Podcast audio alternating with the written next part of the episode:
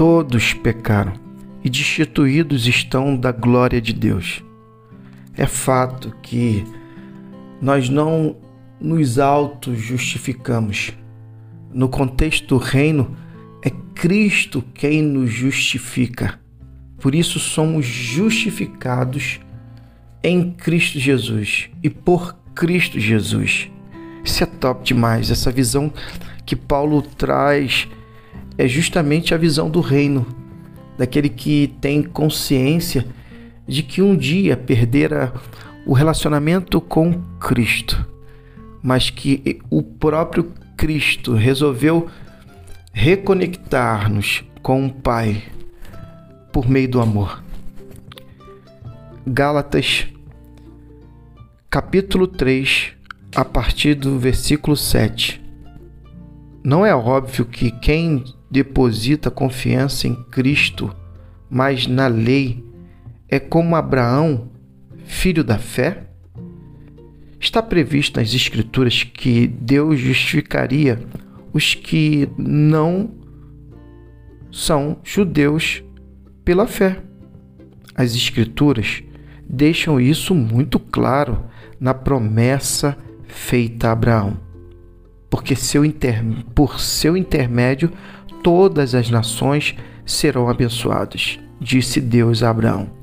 Portanto, quem agora vive pela fé tem a mesma bênção de Abraão, que viveu pela fé. Não se trata de uma doutrina, de um ensino novo. É antigo e mostra que todo que tentar viver a justiça por esforço próprio, independente de Deus, está destinado ao fracasso.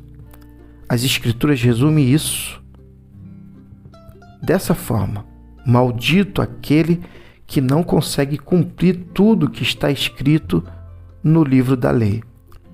A impossibilidade óbvia de se cumprir um código moral como se esse deixa claro que ninguém pode ter um relacionamento com Deus nessa base.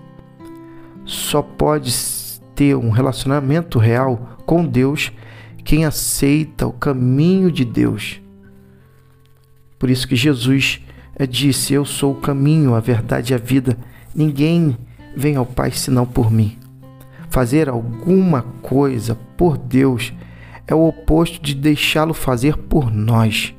Abacuco disse tudo. Quem crê em Deus é justificado por Deus. E essa é a vida real. A observância das regras jamais chegará à vida de fé. A pessoa apenas perpetuará o hábito de guardar as regras, o que se vê nas Escrituras.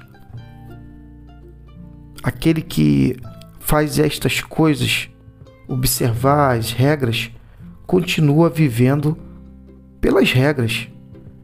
Cristo nos redimiu dessa vida amaldiçoada de derrotas, quando ele mesmo absorveu. As Escrituras dizem: Maldito é aquele que for pendurado no madeiro. Foi o que aconteceu quando Cristo foi pregado na cruz. Ele se transformou em maldição e, ao mesmo tempo, deu fim à maldição. Agora, por causa disso, está tudo resolvido. E vemos que a bênção de Abraão está disponível para quem não é judeu também. Todos agora podem receber a vida de Deus, o Espírito de Deus que está em nós e conosco quando cremos, exatamente como Abraão o recebeu. Pela fé, o crer fundamental para que eu e você possamos ter vida e vida em abundância. E aí as práticas do bem comum passam a ser baseadas no amor e na graça. Isso é top demais. A fé em Cristo é insubstituível. Guarde isso, tenha convicção, tenha fé e que Deus te abençoe.